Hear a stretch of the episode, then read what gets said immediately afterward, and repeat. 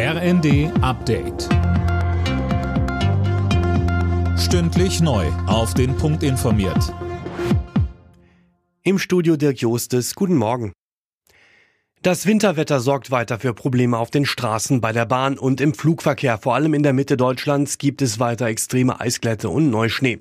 Im Kasten in Hessen und Rheinland-Pfalz hat das unzählige Autofahrer im wahrsten Sinne des Wortes kalt erwischt. Ja, auf den Autobahnen 3, 4, 5 und 7 gab es in der Nacht teils Stillstand und kilometerlange Staus. Und da saßen die Menschen dann über Stunden in der Kälte fest. Das Rote Kreuz und das THW versorgten die Menschen mit warmen Getränken, Essen und Decken. Probleme gibt es heute auch weiterhin im Flugverkehr. Am Flughafen Frankfurt sind wegen der Glättegefahr auch heute vorsorglich rund 300 Flüge gestrichen worden. Richtig rund wird es da wohl erst morgen wieder laufen.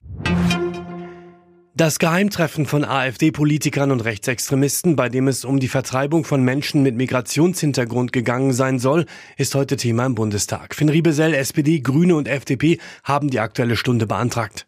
Ja, gestern hatte der Innenausschuss des Bundestags schon darüber beraten. Dabei ging es auch um Erkenntnisse des Verfassungsschutzes zu dem Treffen in Potsdam.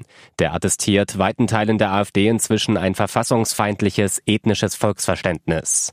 Die Enthüllungen hatten zuletzt nicht nur zu vielen Demos geführt, sondern auch die Debatte über ein AfD-Verbot befeuert. Experten warnen aber, dass das sehr lange dauern und die AfD in eine Opferrolle drücken dürfte, die eher mehr nützt als schadet. Nach den Bauern hat heute die Logistikbranche zur Großdemo in Berlin aufgerufen. Die Branche fordert unter anderem eine Rücknahme der Mauterhöhung und der CO2-Bepreisung. Laut Polizei sind rund 1500 Brummis angemeldet.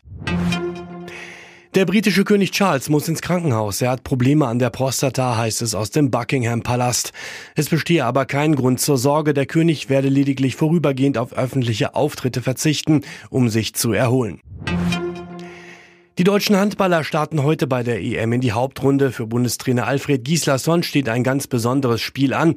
Es geht gegen sein Heimatland Island. Anwurf in Köln ist um 20.30 Uhr. Alle Nachrichten auf rnd.de